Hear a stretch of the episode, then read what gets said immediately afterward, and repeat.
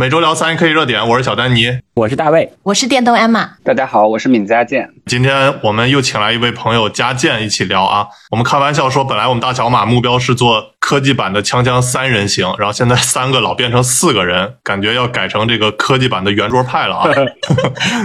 而且而且我们这次录制也不太容易啊，确实是横跨了中国、美国还有中东三个时区。那主要是因为我们今天要聊的三个话题，包括 AIGC。马斯克的经济适用房，还有世界名校，其实都是和家建的经历是密切相关啊。其实，在我印象中，家建还是超级学霸的形象，本科就是在清华建筑系都是第一啊。后来又去了耶鲁，现在又在哈佛。那家建能不能给大家简单介绍一下，你最近在忙啥呢？呃，我自己呢是确实身份比较呃多元。我一开始是学建筑，然后做建筑设计在纽约。后来呢，是从去年开始搬到美国波士顿，然后在哈佛大学中国艺术实验室工作。然后我自己同时和我爱人有一个呃艺术工作室，我们也做一些新媒体相关的研究和创作，和元宇宙啊，然后包括一点点和 AIGC 吧相关的一些小的研究。嗯，然后与此同时呢，我们其实在国内的高校也有一些任教工作，在中国美术学院、呃创新设计学院，还有中央美术学院建筑学院，然后马上也要去清华大学建筑学院任教，带一些跟设计相关。的课程，既然聊到设计啊，我们就先聊第一个话题：AIGC 让谁失业啊？这其实我们去年十二月就聊过 ChatGPT 一个挺火的话题啊，也不知道最近怎么国内又开始大火了一把，就是连扫地阿姨都问我 ChatGPT 是啥了。然后我说你可以听听大小马聊科技啊。那我不跟你说了，这就是泡沫吗？扫地阿姨都听，说明泡沫都来了。对，那我们就顺着这个 ChatGPT，然后想聊聊 AIGC 啊。可能有一些人还不太知道，这个 AIGC 其实是。AI generated content 这个缩写啊，这个词儿我觉得挺有意思的。我是非常严重怀疑这是一个 Chinglish 的，就是有点中国人发明的一个英文词儿的缩写的。因为我还专门在那个 Google 啊和那个油管搜了这 AIGC 相关的内容，结果弹出来的全都是这些，要不就是中国相关的内容，要不就是关联到一家这个中东的什么 Artificial Intelligence Global Company，就是 一家中东的这种搞数码科技的这个公司。就而且最有意思是我。我还在 Chat GPT 上搜索了一下，就是 A I G C 会让谁失业？结果呢，这个 Chat GPT 它回答 A I G C 是我未曾听说的缩写。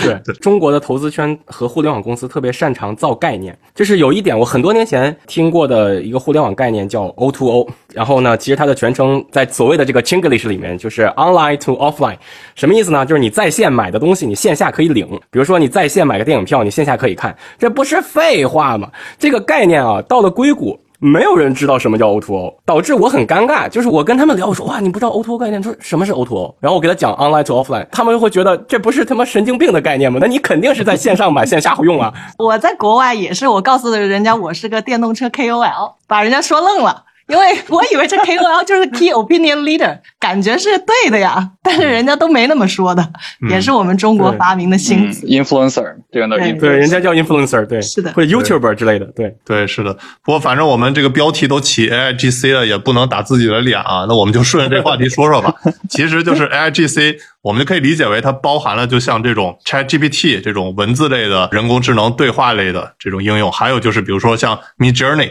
这种就是绘画类的，就是人工智能帮你去画画，就这种应用，反正大家就可以这么理解吧。那还有人说就是二零二二年其实是 AI GC 元年啊，那今年可能就是发展速度更快。包括我看这个国外专门有张图啊，就列出来，就比如说能达到一亿月活的不同应用的排名嘛。那上一个的其实是 TikTok 抖音啊，然后再往前什么 Instagram 啊、Pinterest 什么的。那最近呢最快的其实是 Chat GPT，对吧？两个月就达到一亿的这个月活啊。我不是给你发了吗？其实是核酸码，一天，一天达到一个亿的 user。其实这个家建最近在做一些工作，也是跟这个 AIGC 相关啊。家建能不能用一线视角，能跟大家去聊聊 AIGC 到底会让谁失业呢？我这边的话，还只能说是从跟我相关的一些领域来。聊一聊吧，尤其是我在接触 AI 工具的时候，其实 ChatGPT 还不是最火的，应该是从呃 Midjourney、DALL-E 2，然后 Disco Diffusion、Stable Diffusion 这几个 Text to Image 的生产工具刚刚出来的时候，因为我是本身就在设计行业嘛，所以它其实对这种设计创意类行业的冲击还是非常的大的。因为在原本的 AI 工具，我们理解它本身都是可以替代这种工具性，就是生产性，然后重复性的内容，可以会非常的快。可以把大家的这种从一种重复性的这种无聊的劳动中解脱出来，去做创意类的工作。但是这个几种 text to image 的工具出来之后，确实是对。创造性工作的定义有了一个新的，让大家有个新的认知吧。因为从来没有想到计算机、人工智能是可以去做如此强的创意，而且它的东西，它的这种把不同风格的绘画融合起来的能力，已经远远超出了很多艺术家自己的想象力和创作能力。所以这个对当时设计行业的影响其实是非常的大的。当然后来的话也会出现各种各样的版权的问题，包括一些伦理的问题，甚至都会出现。至于能够代替什么样的工作，我们可以说，它现在 A I G C 的这些工具，在我看来还是一个偏工具性的内容吧。它本身因为人工智能还没有达到一个有意识。能够完整的从你最开始，比如说有一个需求来完全变出一个非常满足你所有需求的一个产品的完整的一个流，但是它已经可以通过不同产品的一个组合，因为 AI 生成的这些工具有生成图像的，然后有生成这个文字的，有生成视频的，不同的这种工具进行一个组合，它其实是可以变成一个很强的工作流，能够替代一些基础性的创意工作吧。对，我在准备咱们今天这个话题的时候，我刚好前两天看了一个讲伪。画制造者的这么一个纪录片，就是欧洲有这么一个旷世神童，因为他爸爸呢就是给这个教堂修复壁画的，所以他的画画工艺特别高。但是他是欧洲有史以来卖伪画最多的一个人。然后呢，我就看完他这个纪录片，结合这个 A I G C，我就做了个比较。首先，这个伪画制造者他不是说，比如说他模仿梵高的画，他不是说我照着星空画一个一模一样的星空，他不是这样子的，他会呃模仿梵高的这个生平的故事。然后呢，首先去找这么一个老旧的，跳蚤市场找这么一个老旧的画框，还有那个画布，然后在上面作画。他甚至会去找到梵高年代的那种，比如说教堂的灰，把那个灰吹进去，就是把整个鼓的东西做到里面。但是他会说，哦，这个画它不是梵高公开说的，而是他什么什么故事。所以呢，我就在想啊，就是说 A I G C 这种画，比如说我们给到一个图片，它可以做出来跟梵高很像。但是它 somehow 不能感动我的点是什么呢？是因为它缺少了梵高这个人的故事。就是说，你不了解梵高的时候，其实你是很难对着这个星空产生感动的。就是我非常喜欢星空这个画，所以我为什么拿星空举例子呢？就是你看它这个星空当中，就是它下面那个村庄，它是用很平滑的线条去画的，而它这个天空呢，是用那种短粗的那种非常有震撼力的那种呃油画的那种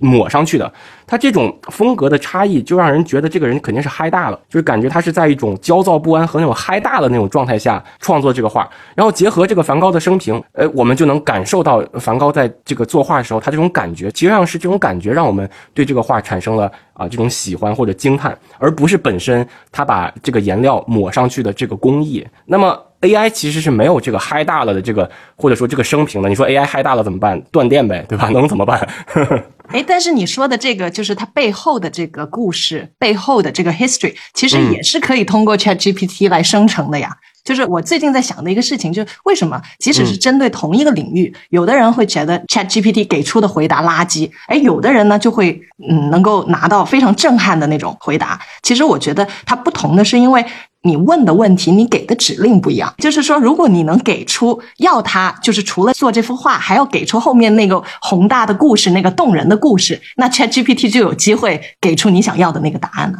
那我们就完全虚构一个人，然后给出一个故事。对啊，就是你觉不觉得这个其实就像网上搜索是一样的？就网上啥信息都有，但不是每个人都能找得到。所以以后的一个能力就是我们跟 machine 的沟通交互能力。嗯。对，就是像同样人用 Google，其实最终搜索出来的结果质量是不一样的嘛，对吧？这有点类似。而且我觉得还有一点很有意思，就 AIGC 的它的意义，就是说我们相当于就是实现目的的这个手段其实是不一样了，而且是更多元了。就比如说。大家同样是生成一幅比较高质量的作品吧，啊，那之前的话，大家要想实现一个很漂亮的画，那可能你需要很多年的绘画的功底嘛，对吧？从素描开始啊，然后就各种要，再加上配色呀什么的。然后，但其实现在 A GC 让我们就是相当于有点用编程的方式去实现这个画，你就给关键词，对吧？然后去试这种怎么的组合，然后最终也能形成一种这个很漂亮的画作。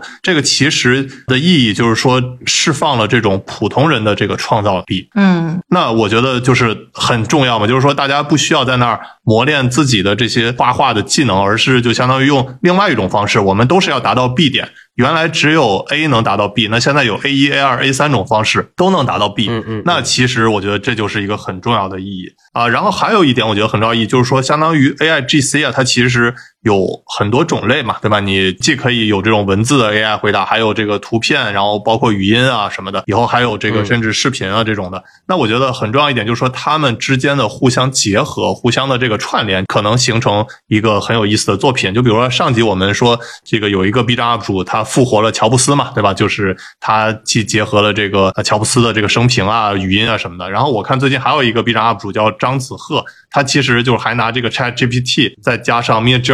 就做了一个 rap，然后还配了这个有点 MV 的感觉。其实整个这个质量也是非常高，所以就不同 AIGC 这种形式的它的这个结合，其实我觉得也是未来很有想象力的。对，其实小丹你讲的这个，我自己就在这咯咯乐。是哪个产业特别适合这个 AIGC 呢？或者说符合咱们这个标题，AIGC 会让谁失业呢？会让苍井空苍老师这个行业失业。就 为什么呢？因为因为实际上这个色情产业，它其实它的内容比较重复，比较标准化。然后你 AI 生成一个脸，然后再生成不同的品类，无论是那种 like Sugar Daddy 那种，或者说呃其他的 SM 那种，反正就那么多品类，然后着装场景就那么多。说实话，大家有时候看这些东西，并不是说一定要看那个脸，它就是看这么一个过程，然后这个过程很容易被 AI 就生成这么一套流程化的东西。所以我觉得，就是结合着 VR，很快这个色情行业就会被 AI GC 所垄断，然后你套上这个 VR，马上沉浸在一种吸鸦片的感觉，人就起不来了。这种 就是大卫说的这个政治不正确，但是我是一直觉得这个色情行业其实是对女性的一个很大的剥削。所以说，如果它必须存在的话，那有女权上头了啊 不是，如果它必须存在的话，那这个就是 AI GC 生成出来、虚构出来。而不是就是说剥夺女性的，那我觉得就是 女真的权又来了。就就是 choose between 权又来 bad 了 and worse，对对对。对，其实我不觉得这个东西政治不正确，我觉得它其实是就是很多人在它火苗刚冒出来的时候就解决了它这个火焰，然后降低了这个社会总的犯罪率。哎，其实你说起这个，我觉得这个 A I G C 它很厉害的一点，就是以这个 Chat G P T 为首的。这个传播速度，不只是说用户有多少，还有就是多少的产业、多少个公司能够用上它。其实这个你们觉得会不会有点像就是 A I 界的 iPhone 那种感觉？你看 iPhone，比如说 App Store 出来后没多久，就会有很多非常惊艳的手机软件出来。就是这个，我觉得是它真正伟大的地方，甚至是说以前很多很多的领域跟科技可能都离得十万八千里的行业，也可以因为这个用上最新的科技。嗯，对对对对对对。艾玛讲的这点我很认同，比如说在嗯电影行业，实际上就很容易用这些 AI GC 做一些简单重复劳动。你你知道之前拍电影的时候是有专门那个手稿的艺人要画很多分镜图的，但这个过程其实上是很累的。但这个过程实际上对于 AI 来说，它是非常容易就生成了，非常容易生成各种分镜。那其实分镜绘画师这个行业就下岗了，但是会加速整个电影的这个工业的制造量。嗯，对，包括阿玛就是拿 Chat GPT 类比 iPhone，其实这个英雄所见略同啊。我看那个英伟达的黄仁勋，他也是觉得 Chat GPT 的这个颠覆性就堪比 iPhone，进步速度是非常快的。包括我觉得不只是大家研究 Chat GPT 啊，还可以研究它背后的那个算法，叫 Transformer 模型嘛。啊，我原来专业是学软件工程计算机的，所以对这个背后的理论还是比较关注的。呃，其实它这个 transform 模型，我们呃哪怕在车圈也还比较常见。就比如说前段时间那个理想嘛，它不是发它那个全员公开信，它也就是说之后的像自动驾驶也是要基于这个 BEV 加 transformer 模型的这条路线嘛。像 BEV 我们之前讲那个 FSD 自动驾驶的啊、呃、视频已经聊过了，那 transformer 大家可以重点关注一下。其实就自从这个谷歌发布了这个 transformer 模型之后。它整个这个人工智能的这个算法，这个模型的迭代速度其实是非常非常快。到时候视频版我们给大家贴一张图啊，这张图其实就展示，就是说除了 Transformer 模型的这些算法，它在两年内的进步速度是八倍。那这个 Transformer 模型呢，就是在两年内其实迭代进步了二百七十五倍。包括这个大卫做自动驾驶，其实是对这个 Transformer 模型也是比较了解，可以给大家讲一下吗？其实这个 Transformer 我们并不陌生，但是呢，在自动驾驶当中，因为自动驾开始分非常多的模块，就是感知，对吧？决策控制，还有定位，还有地图。那么这个东西对于目前的 L 四来说，我认为眼前能用到的，除了感知以外，最大的是这个 Planning，就是决策模块。因为这个车所处在的这个城市的这个空间内，它周围的这个环境是非常复杂、非常在变化的，周围的这个障碍物、周围的行人、周围的车。那么其实这个东西啊是没办法把它标准化或结构化的。但是 Transformer 可以不断的去 evolve，就是不断的在在把这些外界的数据灌进去，它的 evolve 的速度是非常快的，那就可以做出很好的这个 planning 的判断。反过来说呢，我觉得感知层面就是利用激光雷达加上这些传感器，其实目前来说工业界已经做得非常非常好了。当然，就像我之前给大家讲过的，像呃 L 二和 L 四实际上是完全。不同的领域就不能说一个公司做 L 四做得好，它就可以做 L 二，或者做 L 二做得好，它就可以做 L 四。因为这个 BEV Transformer 更多的是帮助 L 二级别的自动驾驶在没有高精地图的情况下，如何生成这个它周围的这个 3D 的这个这个世界。但是 L 四的公司大部分其实都都会使用高精地图，或者说都有高精图的建图能力。实际上这个部分就不需要了，而是更多的在 planning 这个层面。对，包括我看我们有一朋友老讲巨靠谱，然后他也最近做一集视频，就是讲解这个 AI 的理理解方面问题。他说有一点我很赞同，也是对应我之前的观点，就是说，其实人工智能它实现目标和人类啊，它这个方式其实是不一样。很多情况下，就是人类其实是需要对这个解决问题要非常理解，才能把它去实现。但是人工智能呢，尤其是在这个 Transformer 模型出现之后，它其实对这个问题本质不需要很了解，它只是需要收集信息，然后去实现就行了，而且就不需要之前人工智能的大量的这种人工去标注啊这些工作。其实它就是经验收集，然后最终只要实现那个目标就行了。所以这一点其实是也颠覆了，就是我们人类去想要达到一个目标的这个就手段的这个问题。其实这个我觉得很有意思。嗯，那不是我吗？我就是很多时候不需要逻辑，不需要看数据，直接就能依赖直觉就得出一个结论，然后 玄学你们是？昨天看到一个漫画，就是说 machine is learning, human are hooked，就人都不干活，机器在学习，人都在玩手机，是吧？对对，知道之前看说为什么那个 machine learning 强，就是说因为机器是真的在学习啊。哎，其实，在之前播客我提到过一点，就是说，随着科技的进步，我们人对于能力、对于聪明的定义也会变。比如说，以前记忆力是人的一个特别重要的聪明的象征，但现在如果所有的信息你都能在互联网精准的搜索到、找到，那记忆力就变得没有那么重要了。你们觉得这波 AI GC 如果是火了之后，真的被大量应用之后，有什么能力是对于我们普通人变得非常重要？有什么我们现在觉得很重要的能力就没有那么重要了？这个其实我觉得是个悖论了，就是人的智商的构成，包括逻辑，包括记忆，它其实都是像砖块一样，是累加的。我们很难说抽掉中间某个砖，然后某个能力是很重要，其他能力不是特别重要。但是呢，有一点我自己的感觉是什么？就是像这种呃死记硬背的能力啊，它其实意义真的是不大。就是你把元素周期表全都背下来，当然，如果你能背下来，你是个化学家，它有助于你的理解。但实际上你背不下来，你马上可以在网上查到，或者说问 ChatGPT，它可以给到，甚至是这背后的每一个故事。但但是如何把它组装起来，这个是其实是逻辑能力和记忆力的一个捆绑，所以也不能说他这个孩子在成长过程中不死记硬背，只靠逻辑就能怎么样，很难这样讲。对我很赞同大卫观点，就是人类他去解决问题、创造一个新东西，它确实是这种垒砖块的，就是它这个基础是一层一层的去打的。但是你要想实现一个非常伟大的作品的话，呃，也对应我们之前聊 Chat GPT 的那个观点，就是说，呃，像人工智能，我觉得目前这个状态。实现这种普通人的这种作品啊产品，其实是已经能实现了。但是你要想达到那种 master 级别特别厉害的这种级别，比如梵高级别的话，其实还是需要很多这种人的灵感啊，大师级别的这些东西。包括我喜欢的纳瓦尔嘛，他我看最近发一条，就是说伟大的艺术家不会通过研究艺术史来弄清楚要创造什么艺术。那伟大的创始人呢，也不会仅通过分析市场来弄清楚要开发什么产品。所以很多东西它并不是那种就是根据已有的这些信息去呃像人工智能推测出来的，而是像有一种就是很创新的、然后难以想象的这种灵感嘛，就是玄学这种东西才能成为真正的大师吧。嗯，对，而且我觉得有一个能力特别重要，就是学习能力。我觉得这个其实对我影响还蛮大的，因为我以前在学的建筑行业，它是一个相对来讲比较传统的行业，就是我们的知识积累基本上你可以认为。从几千年前，人类刚刚开始在洞穴里面居住的时候，就已经出来了洞穴和这个帐篷里面。然后呢，它几千年的这个知识积累，一直积累到我们现在对于整个无论是城市的理解、建筑的理解，还有刚才说的建造的一些理解。但是现在我们可以看到，整个科技的发展，它对于各行各业的这个冲击力实在是太快了，就是没有一个行业你能够在说。我这个人的一生，这几十年到可能一百年左右的时间段里面，你一直你的这个知识结构是不会变的，你的整个的从业的行业是不会变的，这个基本上是不可能的。所以说，在未来的话，可能就是人的学习能力、适应能力，然后以及对新的事物发展的敏感度，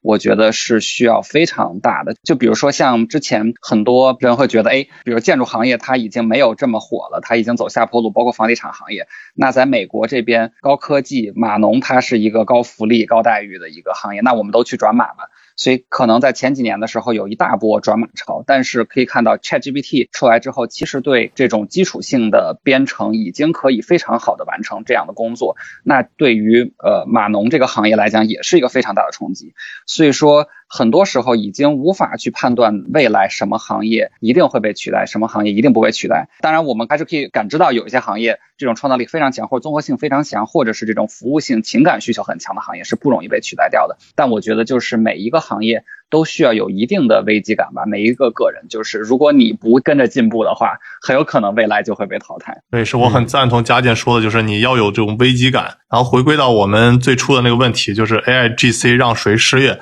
其实这个问题你要想得到一个很简单的、比较大概的结论，很容易，你只要 Google、百度一搜就能得出来结论。就比如说排名前三的被容易替代的这个职业，就是排名第一的电话推销员。排名第二的打字员就是速记员，那第三的就是会计。但其实我很赞同佳健说那观点，只要你是继续持续的学习，然后而且想要成为这种大师级别的。哪怕是人工智能最容易替代的这个电话推销员，那你要想真正做到很厉害的，有共情能力，然后又有这种非常强的感染力，其实都是可以就是区别于人工智能的。是，我也在想，就反过来，最不容易被人工智能取代的是什么？我觉得应该就是。爸爸妈妈，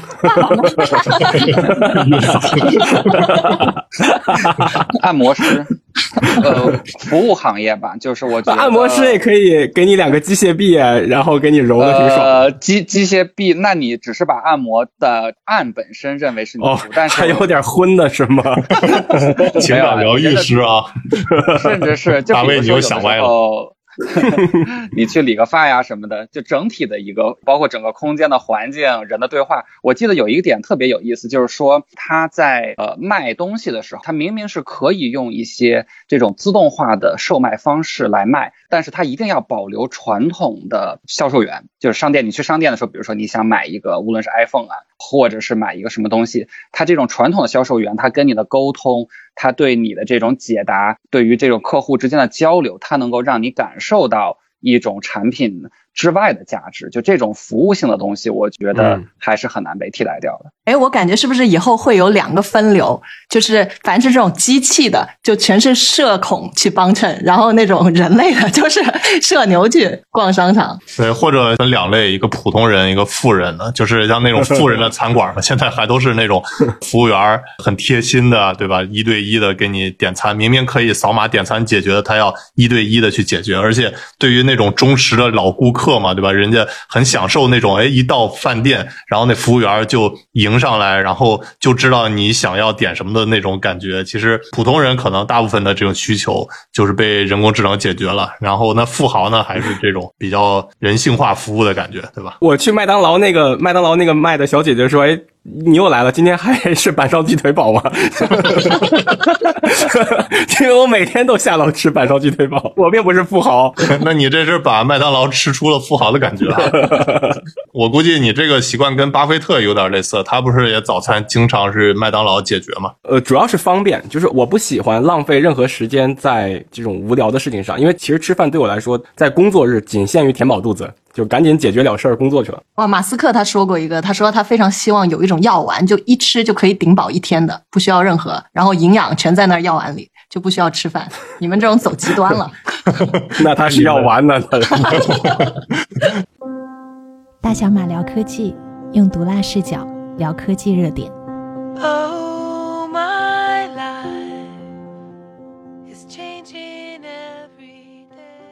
好，那我们继续聊第二个话题，马斯克的经济适用房开售，一开卖就卖十亿美元，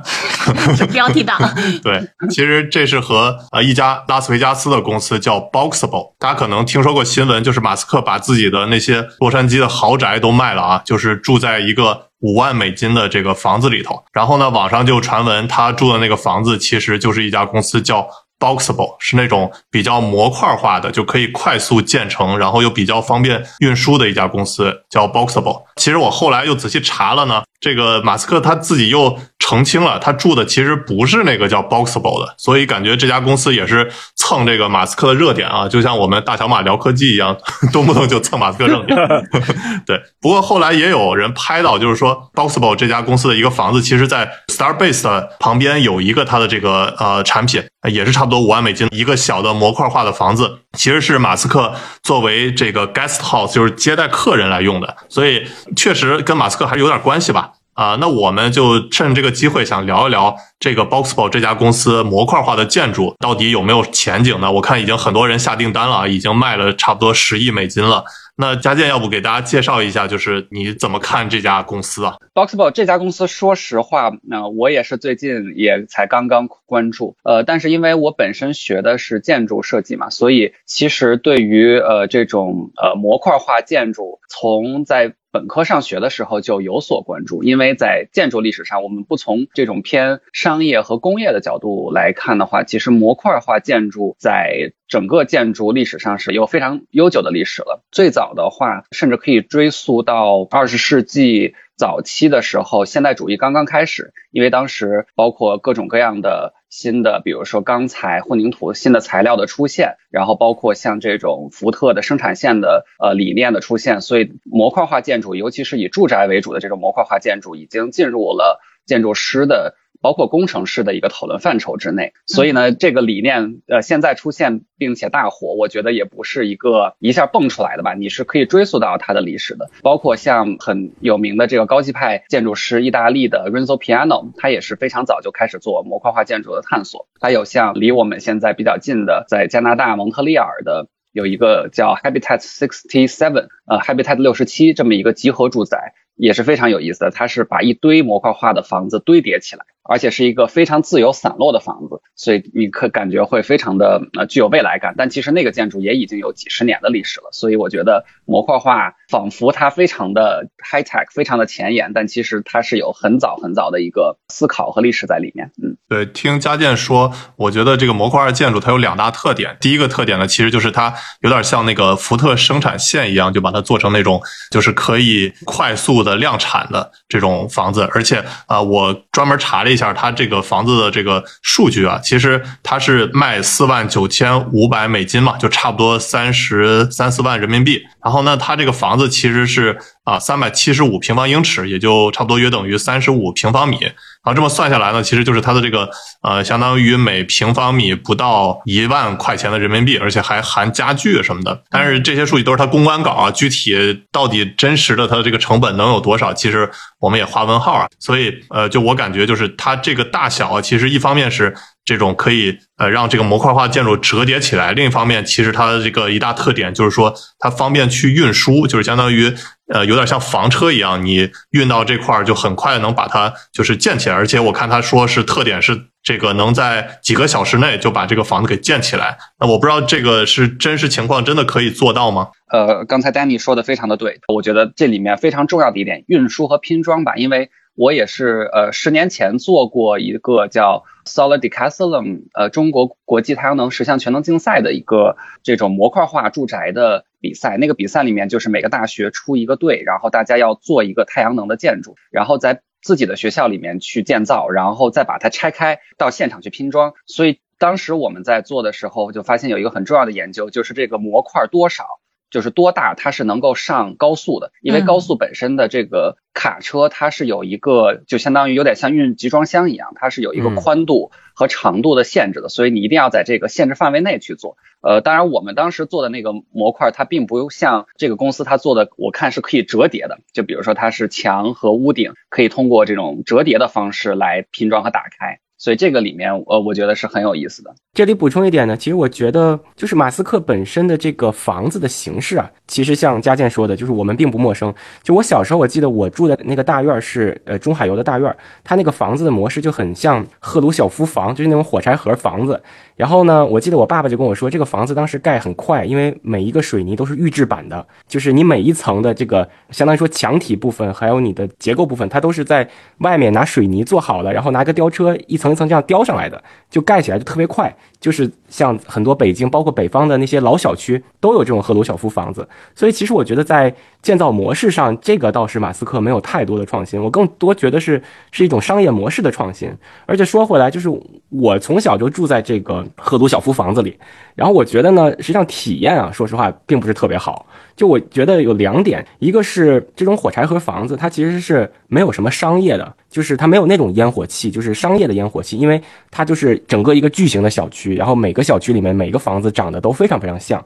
所以我觉得这是它磨灭了商业的部分。另一点呢，就是在人跟人交流的方式上。就是这个 community 的这个作用，它其实没有体现出来，就好像就是我们白天去工厂、去学校，晚上回到这个赫鲁晓夫房子里面，大家睡一个觉，好像它的功能仅限于就是大家回去休息、回去睡觉，但是它没有承载一个 community 应该有的一些交流的作用。然后等到呃，我的印象中是九十年代末，然后这个时候呢，就是天津这边就开始这个旧城改造，那这种老房子怎么改呢？他就说，那你可以自己，比如说一楼，你自己可以把这个阳台封起来。啊，你可以自己做一些第三产业，所以那个时候就很多房子开了个口，就做一些按摩呀，做一些饭店呐，包括现在在北京所谓那个老破小。可能丹尼印象比较深，就那个老破小，它其实就是那种赫鲁晓夫房子那种大院的那种改造形式。所以我觉得，嗯，就是这种建筑模式，说实话已经不太适应现在了。而且那个时候，就是赫鲁晓夫房，它的初衷不就是让人人都能住得起房吗？就是一个美好的社会主义理想。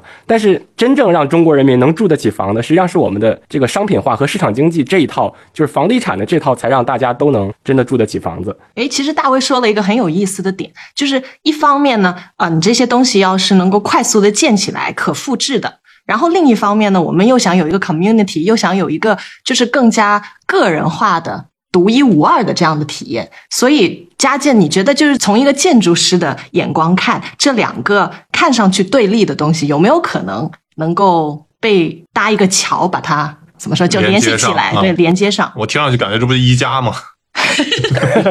对的，对的，像这种嗯标准化和个性化，其实也是大家经常会讨论的一点。尤其是对于比如说建筑师来讲，你做的这个作品，它到底是一种独一无二的呃一个，你把它当做艺术品来看待呢，还是当做一个可以复制的产品来看待？就拿最基础的，比如说城市里面可以简单的划分的话，分成两大类建筑类型，比如说一种是像住宅。这种可以大量复制的一种模块化的类型，还有一种的话，比如说是像地标性的纪念性建筑，像博物馆啊、学校啊，然后歌剧院啊这种，我们可以认为它是更加独一无二的，具有这种个性化的内容。而住宅来讲，其实大家也是一方面既希望它能够满足适用性、舒适性，然后一些普适价值；另外一方面也希望它能够满足一定的个性化的内容。在我看来的话，这种其实新的建造技术，它有很多。是可以潜在满足一些个性化的，就比如说现在我们看的这家公司，它其实还是按照福特汽车生产线的这种思路来生产，可以大规模复制一样的产品。我们可以认为它叫 mass production。但是像三维混凝土打印，其实现在我们更多在讨论的，包括像机械臂的这种建造，它是可以叫做 mass customization，就是大规模的定制化。它可以根据不同的设计师啊，包括用户的图纸，呃，因为以前我们比如说以前如果想做定制化的产品，它基本上每一个产品都要用不同的模板来塑造，这样的话它的成本是非常高的。但现在结合一些 CNC 技术，包括这种三维打印的技术，它其实可以保证在每一个个性化产品生产的成本都是基本可以认为是相同的。这个时候，大规模的定制化就不再是一个不可能的事情。所以，像这方面的话，也有非常多的建筑师，包括建造的公司在探索。这里补充一点，其实刚才嘉健说的这种嗯 3D 打印技术，我们在材料学上把它叫做 bottom up。就是从微观往宏观去建造，那么宏观往微观其实叫做 top down。这种 bottom up 的技术最早接触的时候，是我那个时候还在材料系读大学的时候，那个时候 NASA 就搞了一个这个火星挑战赛，就是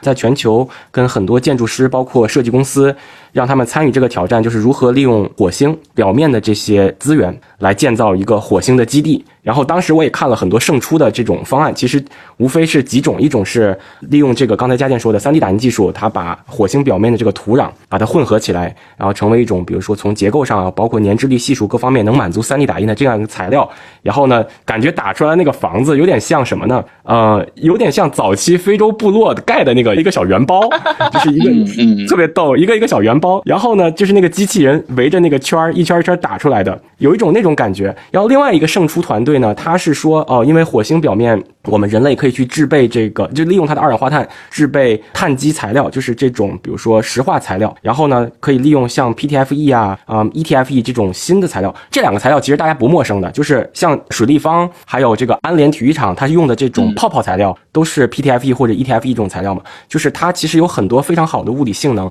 就是你把它吹气。气吹得很大，然后它可以防紫外线，它可以保温，它可以隔热，然后还可以抗噪音，这些都是它的优点。然后用这种材料在火星表面做一个巨型的，很像那个爱斯基摩人的那个房子，你知道吧？那个一个半个圆炮叫什么？嗯，geodesic dorm，就是那种形式的。呃，其实无非就这几种形式。嗯，对，感觉大卫经常聊一聊就聊到太空了，聊到火星上了。然后我们先回归到地球聊一聊，因为我听上去就感觉就是无论是这个模块化的这个建筑啊，还有就是加上。这些 3D 打印的技术，其实啊，像 Boxable 这家公司的这些 idea，其实也不是什么新鲜事儿了，已经出现很多年了。但为什么它其实还没有大规模的普及呢？就是它做这个建筑到底有什么困难去实现？因为我现在感觉一些新技术的出现啊，就是大家。乍看上去都是感觉很美好，因为像这些公司的公关稿啊，都肯定是逮着这个亮点去说嘛，对吧？啊，但其实它背后还是啊，普及会有一些困难。那它这个模块化的建筑的困难在哪里呢？我觉得在技术上并没有什么困难，而是在商业模式上。说到底，一个是土地的这个所有权，还有一个是我们整个房地产目前的这个模式。就中国的房地产，大家都知道，就是拍卖一块地，政府卖了地，房地产商拍卖的地，地抵给银行，然后给到这个包工头，包工头去建，然后还没建好之前。先卖期房，它是这样一套这个资金流转的模式。但是马斯克的这种经济适用房，实际上它它的前提条件是这个地的所有权得是你的，就是你把这个房子堆到那儿，你不能说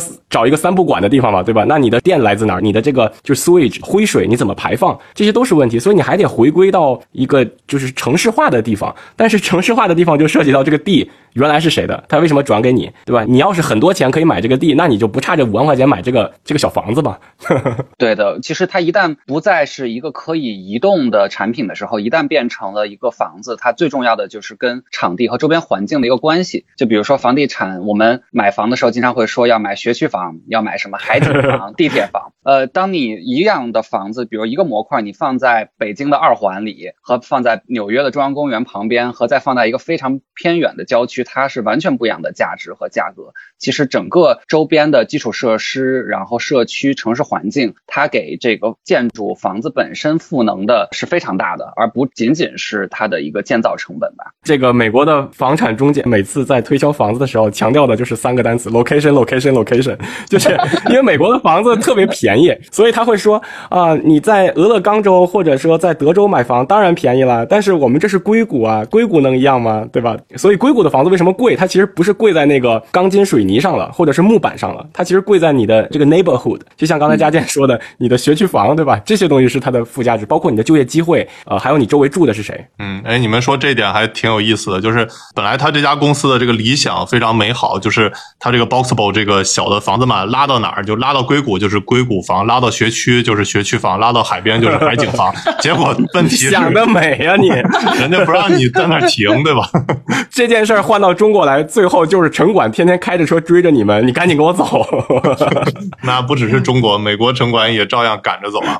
没错，除非就是说将来真的有一天，所有人都是成这个 digital nomad，然后全部归隐田园，在丛林里面，然后我们完全可以通过各种各样的沉浸式设备，完全在虚拟中去实现现实中的一种连接关系吧。在可能非常非常遥远的未来，这种物理空间上面的联系，当它不再是那么强的时候，才有可能实现它的真正的，相当于你把所有物质空间中的距离感抹杀掉，你可以住在哪儿都行。那个时候，它的价值可能才是最大的。是，但是这个其实也是个悖论，就是我最早刚毕业不是去了这个奥雅纳工程公司嘛，就是在这个公司做建筑物理学。其实我们当时就算过，就说，呃，现代社会之所以能把咱们的居住成本降得很低，它有一个先决条件就是我们住得够密，就是无论是从地铁到地铁上盖，地铁上盖上的商业，然后商业和商业之间联系，然后商业群楼上面我们的这个居民房，它是这种立体连接，才让我们的物质成本降低的。否则，我们的物流成本，我们和喝饮用水的成本，我们的呃垃圾处理的成本都是巨高的。所以这个其实确实是一个悖论，就是我也想买这个房子隐居田园，但是谁帮我收垃圾呢？对吧？我的电来自于哪里呢？我的水怎么喝呢？这都是问题。哎，不过话又说回来，就这个可模块化、可以移动的这种东西，其实不仅仅在这个建筑行业里面现在火了一把。我最近在关注一些新农业的创业公司嘛，其实跟这个理念也非常非常的像。比如说有一个叫做 Square Roots 的公司，它的主打产品呢就是一辆可移动的农田车，也是一个可模块化的产品，就相当于把传统的农田变成一个卡车上的集装箱。可以移动的，然后就可以在车里面分区域种不同的呃水果蔬菜，然后你在车里面就可以完全控制温度啊、光啊、水啊、土质啊这所有的变量，而且也省地方。这个车呢，它也是像这个房子这样可以移动的，然后你就可以想象哦，以后呢我就不用再去菜市场买菜，我就可以直接这个车就可以让全小区的人都买到新鲜的菜。它也是一种，就农业上面也有这样的一种啊、呃，通过可模块化、可移动化这样子的概念去想颠覆这个。东西，所以我就想，也回归到大卫刚才说的，这个其实不只是说现在在地球上，其实我们总是说以后在外太空的时候，比如说像马斯克说的，他真的移民火星的时候，哎，这个技术就会，我觉得其实是很有很有用的。嗯，对，而且艾玛说的这个，我感觉。很像就是 L 四级别的自动驾驶，就是你 To C 的时候感觉还是困难很多的，但是你在 To B 的一些场景，其实还是有它呃独特范围的这种应用的，对吧？刚才阿玛说的就可能不只是在农田啊，甚至是在这个小区卖菜啊，甚至是这个新的建筑，就是你在去建别的建筑的时候，给这些民工板房能这个提升一些的这个生活的水准吧。我觉得这个可能都是它 To B 的一些应用。嗯，这回卡塔尔世界杯那么多球迷过去，卡塔尔其实也是用了很多这种所谓的板房嘛。嗯，对。哎，包括就是说，这疫情如果有这种隔离的，哇，这简直是噩梦！我跟你讲，你这倒退了，不能啊，不行，不能再搞方舱了，我要哭了。核酸房啊，集装箱好像我印象中卡塔尔就是用了大量的集装箱来做的集合住宅，集装箱也是一个非常非常常用的已有的一个模块化吧。所以其实如果大家去看的话，有很多建筑方面的一些像临时性的一些这种亭子呀，然后包括有一些集合住宅，就是直接用集装箱来做的改造。对，而且我觉得这个可能可想象空间还是很大，因为我看这个卡塔尔世界杯的时候，它这个地面上的酒店不够住了，他们就把一些那个游轮啊停在那个海边，游轮都靠岸，嗯、直接把那个上面改成了那个移动的旅馆的那种感觉，而且价格特别贵。我在想以后，比如说有这个 Boxboat 这种公司啊，会不会就可以把那种比如说运车的那种船嘛，然后它就上面再加一些这个 Boxboat 的这些小的模块，把它也改成这种临时的这种。建筑可能也是一种可想象空间的应用吧。对对，确实是。我想起来一句话，这个是曾经也是我们一个公司的小员工跟我说的。他说，这个将来他可能大概率会离开大城市，为什么呢？大城市房价太贵，而且即使买了房子，房子又好小，然后他就觉得这个房子无法承载他的肉体。我说是，这个大城市盛不下肉体，可是小城市盛不下灵魂啊。就你这么另类的人回到你们村儿还不成为异类啊？那倒是。那你们觉得像这种房子以后，比如说在地球上不是那么好用，以后那在火星上用，这毕竟我们这个联系到火星人马斯克嘛。对吧？这个艾玛写本书《火星人马斯克》，顺便带个货。那以后这种房子在外太空啊，会不会这个有它独特应用场景呢？对，其实聊到这个问题，我先说一下我的感觉，就是首先假设我们去了月球或去了火星，这个地是没有产权的，对吧？它肯定是没有产权的，不能说你插个旗儿，这个星变成你的了，不能我大卫插个星，然后这火星变成大卫的这个星，这是不可能的。那么我们跑到一个新的，相当于说外太空的殖民地啊，呃，我们还是需要人跟人之间大量协作的，而且我可以想象的就是第一批的所谓这个先遣队，肯定都是这些专业技能的人，比如说医生，比如说呃文化工作者，然后科技工作者、工程师、机械。也是等等都是这些人，这些人是不可能住的很分散的，所以大家又回到了。我觉得早期的这种人民公社的状态，就是我们住在一个大型的一个空间站，所谓不一定说是空间站吧，或者像盖的像体育场的这么一个一个环境内，即使这每一个房间都是模块化的，但是我们过的更多的是一种集体主义生活。嗯，对我从另外一个角度呃聊聊我的想法，因为我对于其实外太空这些不是那么的专业，但是我感觉刚才比如说大卫他聊到之前那个竞赛用三维打印来做外太空的住宅。我觉得最重要的一点就是说，如果我们还是按模块化的思路来做，也就是说，你的生产的工厂是要在地球，然后你需要通过太空飞船把这些产品运到外太空、运到火星或者月球上去搭建。但这样的话，它的成本肯定就是非常的高嘛，而且你要保证你的这个材料本身是在月球上是可以扛各种各样的辐射呀，它要满足那个地方的环境。但是如果是用三维打印的这种方法的话，就是你可以不带上你所有的材料，你直接把这个机器带上就行了。然后你利用无论是火星还是月球它表面的材料，然后来进行一个建造。这样的话就等于住宅本身你就不需要带材料过去了，你只要去带这个建造的机器，然后用它本地的材料。这样可能是一个更节约成本的一个方式吧。对对对，嘉健讲的很对，这个其实就是这个挑战赛本身的目的，就是如何因地制宜。那么月球其实是比较近的了，那火星其实远得多。那我就说我们如何利用火星表面的土壤、火星的大气去生产这些建筑材料，实际上这个在材料学上是一个很大的挑战。我觉得也是有很多投资机会在里面的。对，是的。其实我对房子还有一个就是态度的问题比较感兴趣，因为我们觉得现在就是有一个对立面，就比如说。普通人买房子现在特别贵，尤其是这个中国嘛的那些一线城市，其实房价很贵。我们也对比了，就是中国一线城市和这边中东的房价。其实我们都说中东土豪土豪，但其实我们看这边的房价相比中国还是低了很多。这造成就是普通人买房其实有很大的困难，这是一方面。然后另外一方面呢，我就看，比如说伊隆马斯克，其实他很早就说他会把自己的这些房子都给他卖了。那具体他也是这么执行的。虽然我们之前还专门做过节目。跟伊隆马斯克一个朋友 Vincent，然后做过马斯克的房子什么样的一个节目，但后来呢，那房子也都卖了嘛。最终结果就是像这种超级富豪，他自己都不愿意拥有自己的一套房子了。那佳健，你从建筑的角度来去看的话，什么样的这种房子其实是最适合我们这种普通人呢？就是这房价那么高，到底是有这么必要花那么多钱买个房子吗？这个里面，我觉得从两个角度去说吧，普通人和富豪，因为在我看来是两个非常不同的。普通人的话，我觉得就是满足大家的基本的生活需求应该就够了吧。然后，当然不同人的需求肯定是不一样的，我们也不能一刀切。关于富豪这块的话，我觉得特别有意思，因为我觉得不同富豪他的态度是很不一样的。就比如说像 Elon Musk，他就是不想住这个豪宅嘛，他想住一个小的 box 里面。但是你会发现很多的富豪他还是会买。买很大的豪宅，当然他买豪宅的原因很多时候不是为了自己住，而是他们觉得在未来人工智能可能会带来世界末日，他要找一个地方。像我印象中，好像 OpenAI 的那个 CEO，他就在硅谷那边买了一大片地，在 Big Sur 那块儿。当然，不光美国的富豪，还有各地的富豪都会挖各种各样非常深的井，然后保证在有任何的灾难的时候，他们都可以在住宅。那个时候已经可能不仅仅说是一般的住宅了，甚至就是一个地下的防空洞一样，他们可以在里面保证有足够的粮食储藏。其实这个趋势在去年还有前年疫情爆发的时候，美国还有其他一些国家也还挺流行的，就很多人开始买地下的这种储藏空间，他们就觉得在未来无论是生物方面的危机还是战争。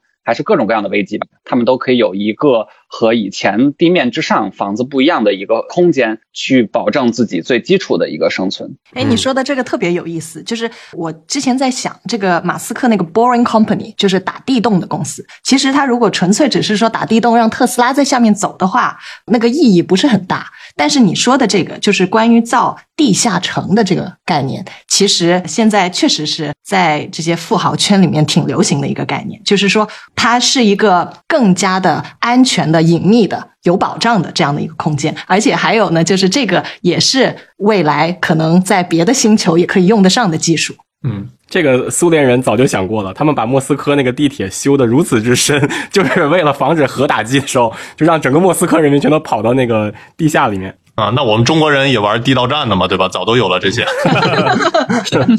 对对，关于家建之前说的那个，就是防重大的这种危机风险。其实艾玛也有一个朋友，是不是也是在那儿，就是搞各种的这个求生措施啊，对吧？就把自己武装起来那种。对，很有意思。他其实是一个非常早的特斯拉投资人，所以他一早就财富自由了。但是呢，他也是很有意思。他现在啥都不干，就干两件事：一个是读书，一个就是让身体强壮起来，还还有各种跟逃生相关的一些技能。比如说，他现在如果你把他扔在一个森林里面，他是能够识别什么样的植物是可以吃的。就这种东西，因为他就很坚信，就说在我们这个 lifetime 会有一次灾难性的事件，到时候呢，就是你就是一个人，你往外逃的时候什么都不能带，你脑子里面、你身体里面有什么，那就是决定你能走多远、能跑多远、能生存多久的的东西。所以这不是贝爷吗？我想到贝爷，贝爷出门只带把刀，逮着啥吃啥。回到刚才嘉健讲那个房子的问题，实际上我的想法是什么？就是我们买一个房子，其实买的是这个地方的未来的预期。因为说实话，这个钢筋混凝土确实不值几个钱。那么买这个地方的预期，它其实有两个条件是限制了将来这个房价的，一个就是本地的人口出生率，另外一个就是说这个城市啊或者这个地方它能不能吸引外来的人来。那我其实现在在中国观察到的这个现象就是，当然北上广深完全不缺乏新的人才、新移民，因为有新的人才来，所以它的出生率各方面的指标是非常好的。但是它的问题呢，就是在于中国的内地，包括一些三四线城市，它其实这个人口的数据并不好看。那么你在这个地方投资一个房子，实际上我们想一下，就是我们买了这个房子，但是下一代比我们人少很多，那谁住呢？那也就是说，你这一代投资的这个钱，大概率到下一代它就不保值了嘛？因为咱们强调就是买一个房子，它的重要的意义在于 location location location。那么一旦你这个地方人口是是垮塌的，那势必的经济和方方面面都是垮塌的，所以你这个房子的 location 肯定是不值这个钱的。对，是的。讲到这里，我突然想起来，也是我们小学老师讲的一句话，特别逗。他说：“这个中国人口要是负增长，就跟在火星上盖房子一样。”结果这两件事都要成了。说明都没有那么难。毒奶预言家啊，你这老师。对，是，而且我觉得这个房子以后会不会升值，其实不只是看人口净流入，而且还要看就是那个精英的占比是多少。因为这个我们在那个北京的海淀昌平那边有房子，然后本来都是住的那个码农会比较多嘛，本来那边房价是比较一般嘛，然后但是就是因为这些能就是相当于在北漂，然后而且能驻扎下来的这些半代北京人吧，啊，其实是很厉害的嘛，因为从外边能在这边扎下根儿是很厉害，所以他们其实对下一代的那个教育还是很重视的。有一个很有趣的事情就是说，虽然爸爸没给我买成学区房，但是儿子太优秀了，直接把房子考成学区房，就 对，那个老北京管这种孩子叫什么六边形战士，就就那个六边形图，它每个都是满格。大小马聊科技，用毒辣视角聊科技热点。Oh, my life is changing every day. 好，那我们继续聊第三个话题：世界名校有啥特别？那感觉一聊这个话题，我就要闭嘴了啊！就是虽然我的这个母校也还不错吧，这个哈工大爱丁堡，但是感觉在你们仨面前，这个我就都不敢说自己是名校毕业了啊。那我们正好这次请到了佳健啊，之前也是在清华、耶鲁啊，然后哈佛。那啊，我想问问佳健，那你觉得像你经历这些中国、美国的这个世界名校，你觉得有什么特别之处呢？嗯，我觉得很难一概而论。我觉得就是每个学校其实都有自己非常强的特点。我觉得大家应该是对国内的高校会了解更多一点。我简单讲几点，我觉得在美国这边体验不同学校的有一些好玩的点吧。我觉得也不能说是名校的特点。就比如说像嗯耶鲁的话，我感觉就是一个呃很强调这种 liberal arts 的一个学校，它在我们上学的时候，当然你跟不同的专业也不同的这个 program 也有一些差别。像我在学的这个建筑二，就是 i Mark Two 的这个硕士学位的话，它的这个选课自由度就很高，包括像本科生这边选课的自由度也非常的高。就你可以选建筑之外的，比如说音乐学院呀、艺术学院、戏剧学院。计算机学院不同的课程，然后呢，其实，在这些课程的选取之中，你就可以去找到自己的兴趣点。我觉得这对于后来我，包括和我爱人，我们之间做这个自己的创作呀，这种跨学科的创作，包括去结识一些新的不同领域的小伙伴，一块儿来做一些研究工作，有非常大的帮助。然后再比如说比较好玩的，就像 Harvard 这边，呃，像哈佛，我觉得就是特别强调社交性。我记得刚刚来这里的时候，呃，有一位老师在开学。学典礼的这个会上面就跟大家说，好像在国内大家都强调说什么哈佛的学生一直熬夜熬到四点，这个图书馆都是通宵。他说你们千万不要在图书馆熬到四点，有这个时间要多去认识这里的朋友，这里的老师。其实从人那里面获得的知识和友谊，有的时候比在图书馆获得的一些知识要更重要，因为它会更加的真实，而且未来建立起的这种人际关系。对于未来的职业发展会有很大的一个帮助。再比如说，在这里面，他会非常强调一种自信心吧，就是你在学校里面是没有什么事情是不可能实现的，让大家都有足够强的自信去做非常突破传统的这种学科体系，包括教育体系的一些尝试。我觉得这个也是很有意思的一点。然后呢，再比如说像 MIT 的话，我觉得它很强的一点就是一种开源的精神。在 MIT，我当时去看过一。一门课的 final review 叫 How to make anything almost anything，就是怎样制作任何事情，就是怎么样来造所有的东西。那门课是 MIT 非常非常有名的一个课程，也非常的火。然后这门课我印象中也在全球世界各地也有建一些这种实验室，就把这个课程进行一个全球化的推广。然后在那个课上，我就记得当时看到了有同学大概三五个人吧，就是用两周的时间做了一个电动车啊，就是那种 mockup 的一个 demo。非常的厉害，自己去做整个的骨架编程、建造、焊那个车的龙骨啊，然后安轮子什么的，非常有意思。然后包括造 3D 打印机、造一些软硬件的内容。然后呢，这个课还有一个特别有意思的一点，就是老师要让大家把整个。你做这个建造的过程吧，制造的过程每一步都写出来，就是你用了什么软件，你用了什么硬件，然后它可以在哪里买到。就是说，你把这个东西之后放在网上，别人是可以根据你的这个说明书，完全一比一的做出一个和你一模一样的这么一个 demo。所以我觉得这种开源的精神是 MIT 非常重要的一个精神，我觉得是特别可贵的。嗯，大概就说这些吧。就我觉得每一个学校其实都有自己呃很强的特点，然后其实他们也都是靠着这个自己最强的这个特点来把它走到极致，变成某一个领域的名校的。我觉得，嗯。对我听佳健说的这个关于社交啊，关于开源啊，其实让我印象很深刻。这是我们码农经常说的嘛，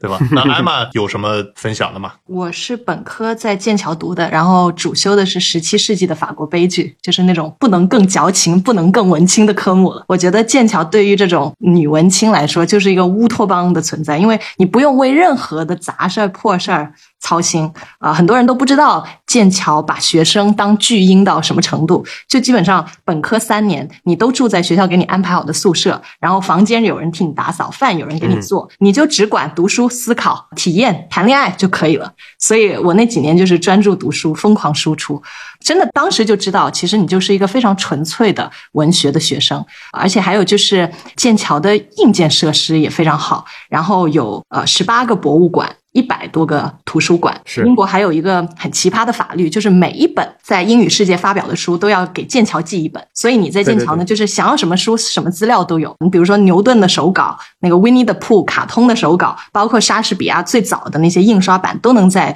图书馆找到。所以在这样的一个氛围下面，文科生就真的能够很方便就找到你想要的东西，你就很容易成为一个就是充满好奇心、乐于读书的人。然后还有，我觉得可能就是。剑桥一个很特别的地方，就是它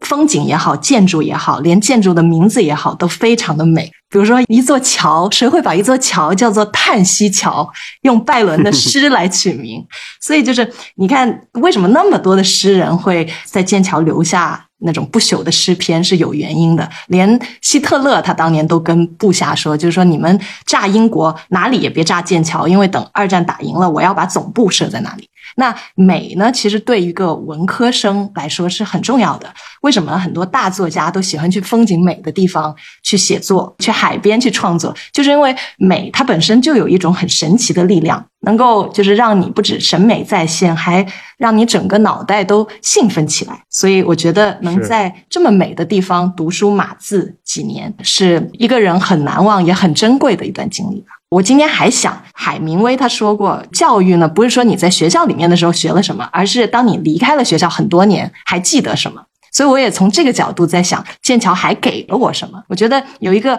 挺重要的，就是讲究仪式感。就剑桥它，对对大卫你知道的，他会定期举办各种晚宴啊、各种舞会啊，然后都需要学生盛装出席。我觉得这个是特别重要的，因为如果没有那些的话，我可能就会成为一个一天到晚都蓬头垢脸、只会读书的书呆子。但是因为有这些很庄重的、很美好的场合让我捯饬起来，那我也学会了呃怎么样化妆，怎么样当一个美女。其实来剑桥之前，我就是一个就是那种中国做题家。猜题巨准，然后成绩巨好，但是人也巨土。啊、所以我觉得就剑桥这些仪式感，让我就是毕业了之后也对这种仪式感有执念。我觉得一个人呢，他要从这些每天的这些柴米油盐抽离出来，始终保持比较浪漫、比较盖茨比的最佳方式，就是要来点这些仪式感。所以我觉得在剑桥这段经历，也是剑桥很厉害的地方，就是他让学生懂得怎么样做一个纯粹的人，怎么样做一个就是再忙再累也保持浪漫情怀的人。这是剑桥教会我的。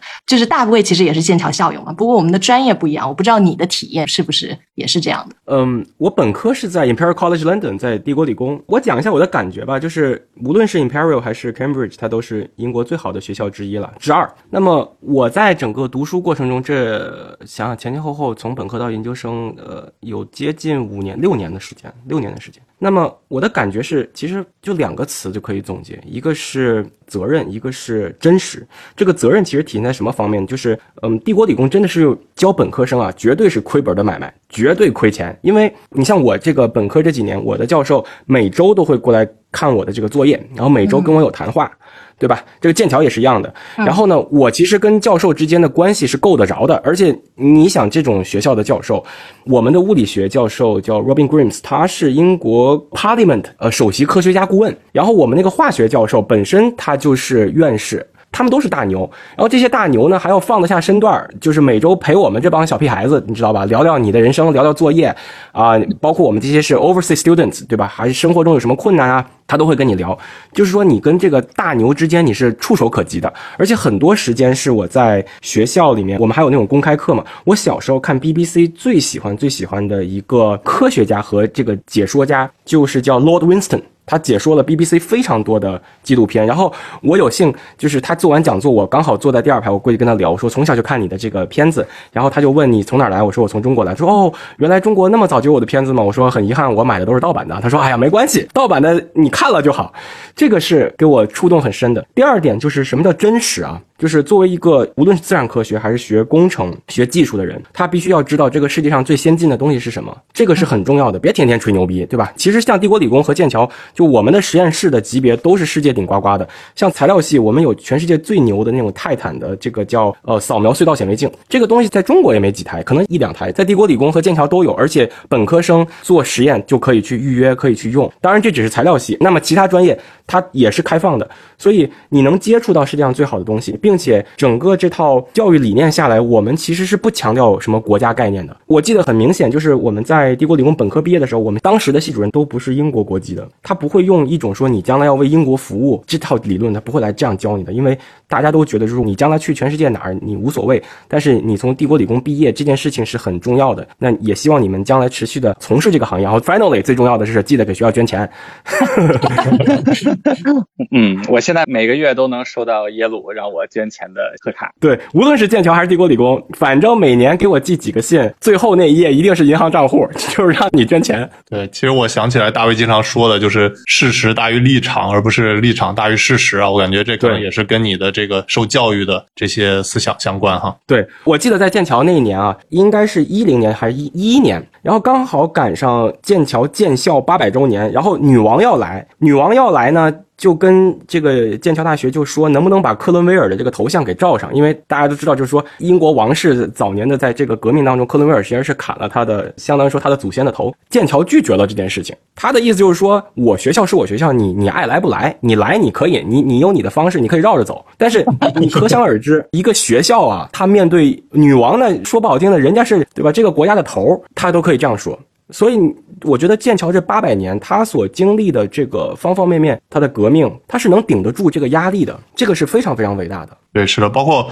我最近在看一本书叫《Early Retirement Extreme》啊，他其中说了一段话，我翻译一下，就我觉得很有道理，就是说，教育的目的并不是拿学位，也不是记住一系列的 facts 去考出好成绩。教育的目的应该是改变和重塑我们的个性、心智和身体，进而呢就提升我们练习、研究、解决问题的能力，然后达成这个终生学习的这个基础。我觉得还是很有道理啊，也对应了你们之前说的这些在名校的一些经历啊。包括前段时间我在小丹尼知识星球还写过一段话，就是说我感觉就是学校里教的那些东西，就像这些呃，比如说呃，很多名校公开课其实都已经网上你都能上嘛，都已经是能对外开放了。其实这些学校里课堂上教的东西，基本上都是这个世界已有知识的在考试，说白就是这种存量的在消化。但其实让，你步入社会之后，如果你想要争取超越平常人的财富，其实你是需要创造增量的。就做那些前人很少探索的这个领域，就很多在这些名校里，就是课堂上学到东西，可能还不如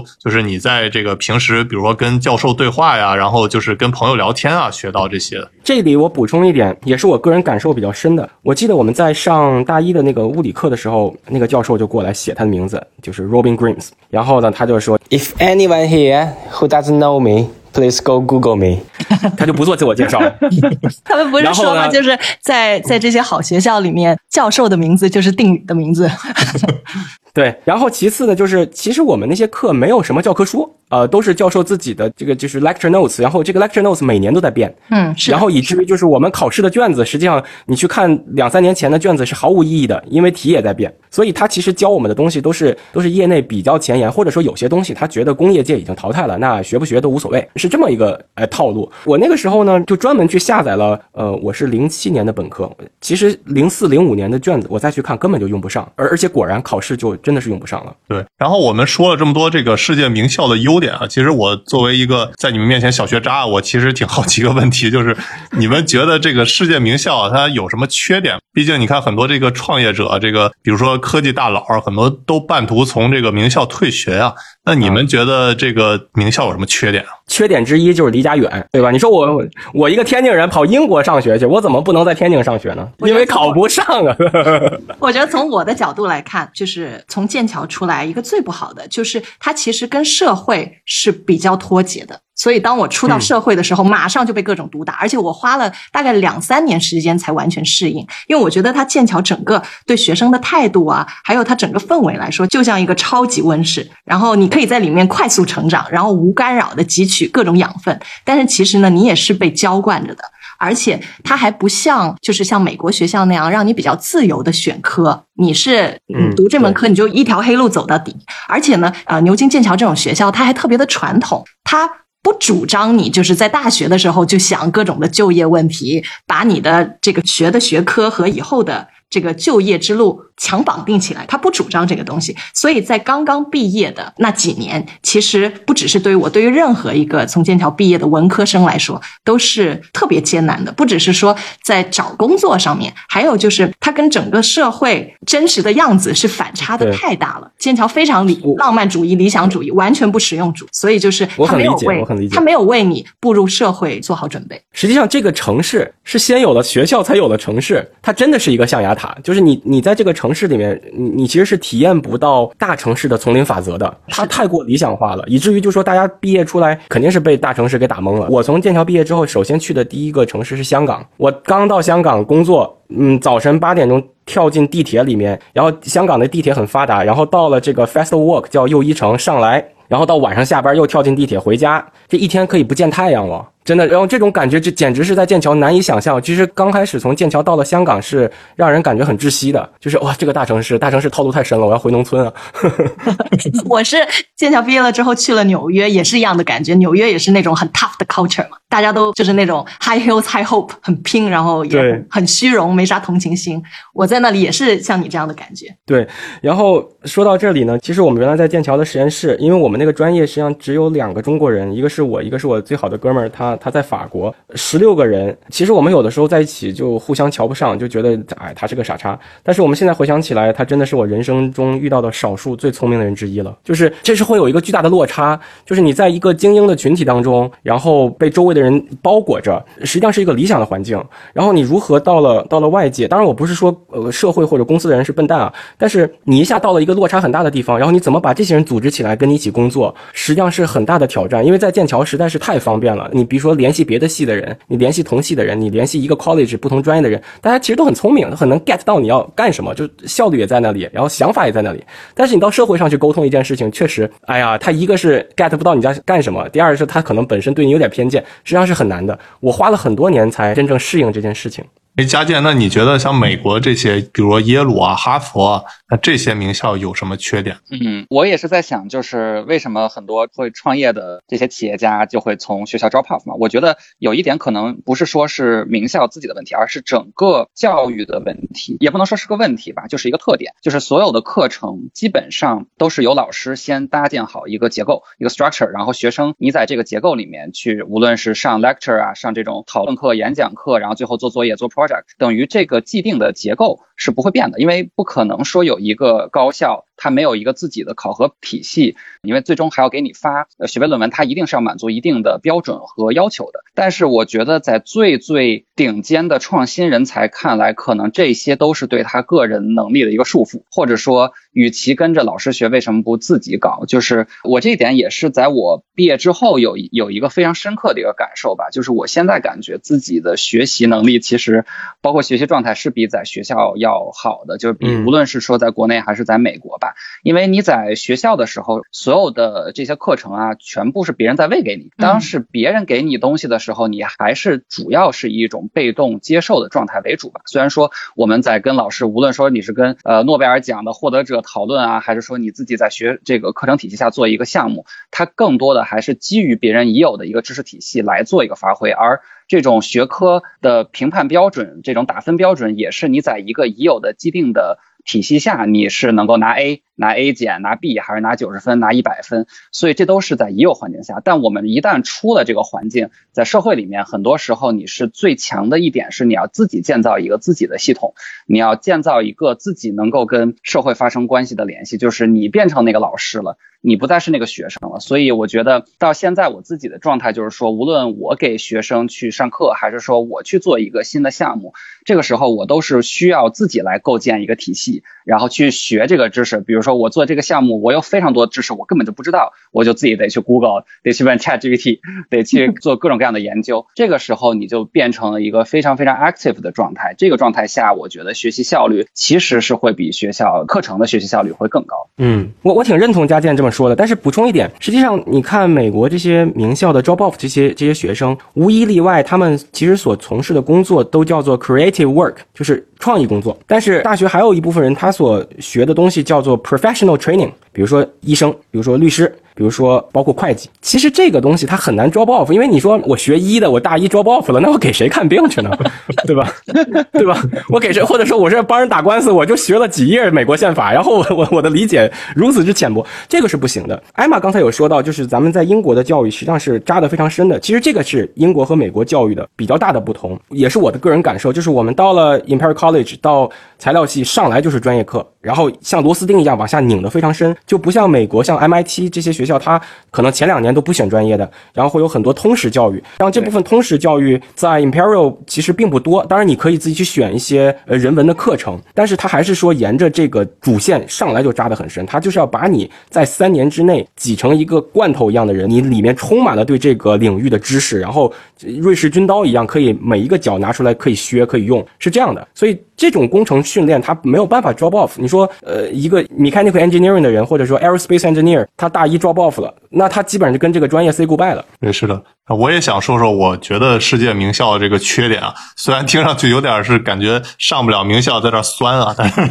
确实是我的真实想法，就是我是觉得。其实找到自己最合适的环境也是很重要一件事情。就哪怕你在这个世界名校里头，其实也是分成三六九等的。我记得像这个贝索斯，他其实以前想当这个物理学家，但是后来看到他的一个同学就是太牛了，就是他自己心算解决问题都能，就是相当于他们自己埋头在那儿干两三天都做不出来的。后来他就放弃了，就是要做物理学家的这个信念，然后后来就改做亚马逊了。那同样的呢，其实我是觉得像这种世界名校，他这个精英啊，厉害的学习的人太多了，对我来说其实就感觉不是那么合适。我是那种宁做鸡头。不做凤尾的人，对，因为我其实以前比较就是无限接近那种世界名校的感觉，因为我中学时候是在那个清华附的龙班嘛，那当时是这个差不多一个班里五十多个人，有差不多四十来个都是能上清华北大类似这种 level 级别的世界名校，那我就是剩下那十个那个上不了的这种人，那我其实当时就在班里就感感觉压力非常大，而且还有一点很重要就是老师对你也不是很重视，因为你就是一个再努力。也就是这种中游稍微偏上的这种学生，那他其实对你也就是信心的打击还是很大的啊。还有一点，我就觉得确实不是说这个完全的顶级，它就是一定对你来说最好的。就比如说我最近还发了一条，就比如说我对。苹果产品的这个消费观也是这两年有一个很大的改变，就是说以前我还是追求这种极致性能啊，然后就买最大的那个呃 MacBook Pro，然后最大的 iPhone Pro Max。其实这两年我都换成对我最合适的这个普通 iPhone，还有比如说十六寸的也换成十三寸的，其实都是考虑我自己的需求。那我同样的就感觉，比如说你到了世界名校，到底这个专业适不适合你啊？这个环境适不适合你啊？其实我觉得最重要的还是要。你自己有一个评判的标准，要自己创造出自己的这个赛道。我个人感觉，就是适合自己的才是最好的。我不知道这个观点，嗯，是不是我听上去很酸啊？你不去，你咋知道适不适合你呢？就是是有点酸。就 是就是，我今天看到那个亨利·福特说的一句话挺逗的。他说：“你只有拥有了。”世俗意义上的所有的成功，你才知道，其实成功不是你最想要的东西。就是，那我拥有。对我本来想自己安慰一下自己的，你们非得说破是吧？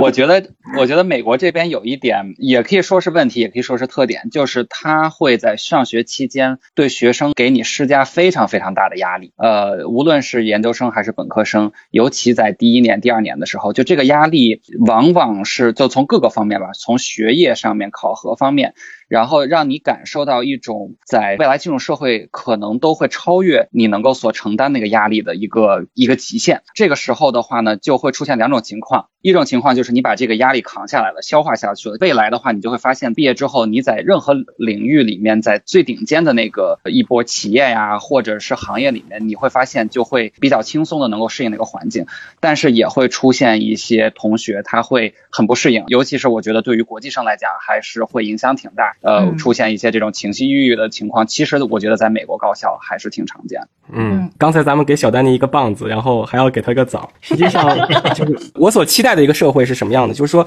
有些人中了精英主义的魔咒了，就是像我，其实就是这个从小的环境就是那种有点压抑，然后你一定要去这个地方。但是我觉得大部分人实际上，这个社会应该给你足够的包容度，你不上这个学校又能咋地，对吧？就是你不去解救世界也没有什么关系，然后你也能活得很体面。你上了一个所谓的，比如说 community college 或者是职业技术学校，你是个蓝领，但是你的工作还是受到尊重，你也可以赚钱，然后养家糊口，活得很体面。我期待的是这个样子。我为什么这么说呢？后来我读了一本书啊，它是讲这个德国和日本的教育体系和英美之间的最大差异是什么呢？实际上是我们现在看到牛津、剑桥，包括美国很多呃常青藤的名校，它的建立之初实际上是是基督教会基督。教本身去建立的，它这个建立这个学校，实际上是为了救世。他培养的孩子更多的是为了社会或者这个世界承担某种义务。你是基督教徒，然后你信我的教，然后你来我这个学校，我把你培养成一个救世主。啊，可以这么理解。而普鲁士的那套教育体系呢，或者被日本搬走的，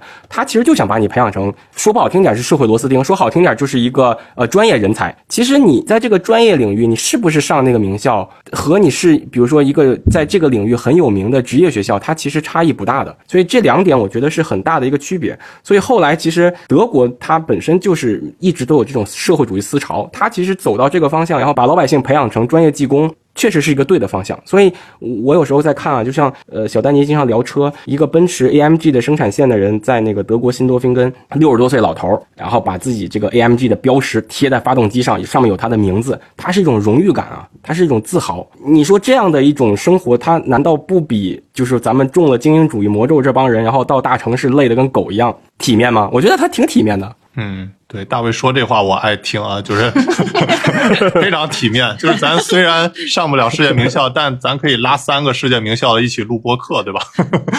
对，我觉得还有一个特点啊，就是比如说我之前在哈工大吧，其实呃我的专业来说，对我来说不是特别的忙，这点跟佳健说的也不一样。就是我觉得我在大学里头其实业余时间还挺多的，所以呢，后来我就这个阴差阳错的还成为了我们这个当时的这个哈工大一个最大学生社团，叫二零幺。然后这个主持人部的部长，那为什么有个主持人部呢？其实就是社团主要是邀请一些名人大咖嘛，然后来学校里做演讲呀、做访谈什么的。我心想，哎，这不就是我们现在在做的事儿吗？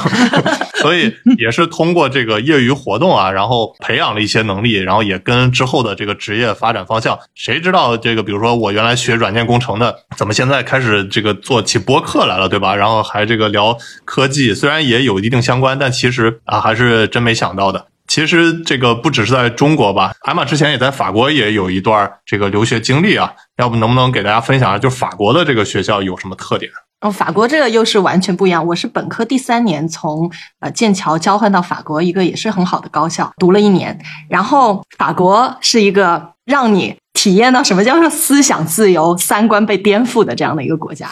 首先，我我跟大家说一个很逗的东西，就是那一年从牛津、剑桥交换到法国的这个学校的，除了我之外有五个学生，然后结果一年交换下来之后呢，四个都变成同性恋了。所以用高情商的说法，就是法国真的是一个让你敢于挑战传统啊，然后思想激进自由的地方。所以去完之后，我也特别懂为什么那么多的革命，那么多的什么诗人、艺术家都出自法国。这个是我我在法国的第一个感悟。第二个呢，就是其实我没想到的啊、法国是比英美。要白左特别多的，我这里的白左不是一个贬义词。我举个例子，就我在法国一个特别好的朋友，他原来是跟我一样很喜欢呃 fashion，喜欢逛街买衣服，但是后来呢，就是因为了解到这种时尚对于环境污染的巨大影响，世界上百分之十的那些环境污染都来自时尚产业嘛，然后他就决定，哎，我一年都不买新衣服，这对于女生来说其实是挺难的。然后后来他自己还鼓励我们大家都不买新衣服，成立了一个叫做。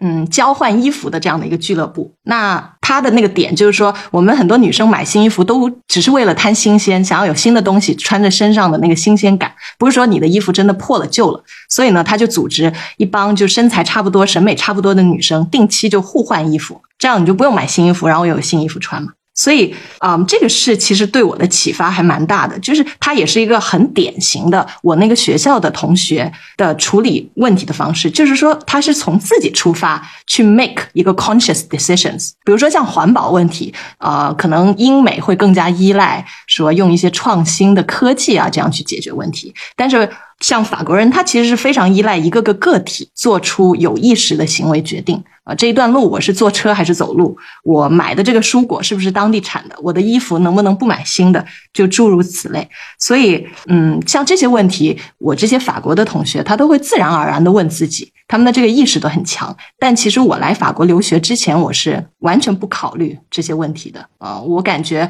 我在中国的或者英美的朋友这样子想问题的，就从个体出发，这么有意识的考虑很多。自己以外的这些更加大的问题的还是比较少的。我们很多时候就把这个标签化叫做白左，然后认为它是一个嗯很理想主义的、很奇怪的东西。但是其实当你真的在那里，然后你看到哇，有一帮人他真的会主动牺牲自己的利益，改变自己的习惯，然后思考，就是说怎么样用自己的特权，用自己的一些决定去让这个世界变得更好吧。啊，你看到有这帮人真的在做这些事情的时候，其实还是很有冲击力，你会被感染到。是，就是说我从法国留完学之后，我其实就懂，哎，为什么当年我们中国很多了不起的领导人，他们年轻的时候也都是在法国留学嘛，都是在法国，就相当于法国免费让他们来读书，他们是会有很不一样的心胸，很不一样的格局的。就是法国是一个呃好的人特别好，然后不好的人特别不好的地方，非常两极分化。但是这一部分就是他这种让你更加的理想主义，而且是一种从自己出发的那种理想主义，其实对我感染挺深的。对，是的，我听下来就感觉这个一方面呢，我们还是要找到最适合自己的学校，然后另外一方面的话，就是不用像我之前一样一直酸这些名校啊，还是要大家先 体验了之后才知道适不适合自己，对吧？我回想一下，就是我为什么敢降级使用这个苹果产品，那也是因为我体验了这些最厉害的这些产品，觉得不适合自己，所以才主动的降级的。所以也很开心听到你们能分享，就是包括中国、美国。法国、英国这些名校一些特点，然后最后呢，我想就是啊，问一下佳健啊，也是为我们之后的节目埋一个坑啊，就是能不能给大家介绍一下，就是你现在跟博柔在忙一些项目是什么呢？对我跟博柔是在二零二零年的时候，二零二零年七月，博柔从耶鲁毕业的时候，成立了我们自己的一个跨学科的一个艺术工作室吧，呃，叫 MY Studio，就是 M 就是因为我姓名，然后 Y 也是与博柔姓于，呃，所以就是取了两个首字母 MY，然后我们在做的比较多的就是一些跨媒介，然后跨学科还有跨文化的研究和创作，像比如说我们是刚刚参加了这个 MIT 的 AI Film Hackathon，然后当时也是跟三位同学一起合作，然后完成了一个 AI 短片的制作，然后再探索这些 AI 生成式工具如何能够。辅助我们来做这种电影短片的创作，然后沿着这个思路的话，其实我们马上就要在清华大学建筑学院三年级的设计课带这样一门跟呃 AI 电影还有建筑相关的一个课程。然后的话，我们同时还在做一些，因为博柔他本身是一个舞者，也是在做很多的舞蹈研究。我们去年是在景德镇御窑博物馆有一个驻地艺术项目，是用呃一些投影，包括通过 AI 生成式的这种视频影像，然后结合现当代舞对于这种陶瓷艺术的一个当代转化。然后这个作品呢，也是今年获了意大利威尼斯的 Art Laguna 奖的一个 finalist，马上要在三月份要去威尼斯的军械库表演，所以这个也是我们在做的一个项目。然后刚刚我们也是在黄山和几位艺术家合作做了一个黄山 A。AR 增强现实的一个创作吧，所以我们在做的基本上是从一种更加具身体验，然后包括沉浸式体验的这种艺术项目，结合现实与虚拟，然后以及对于传统的这种呃数字文化遗产的一个当代的表达。好啊，感谢佳健。然后之后我们也会邀请博柔来大小马做客，大家也可以期待一下。你还想听我们大小马聊什么科技主题呢？欢迎给我们评论留言。顺便点个关注，我们下期再见。Oh, my life is changing every day.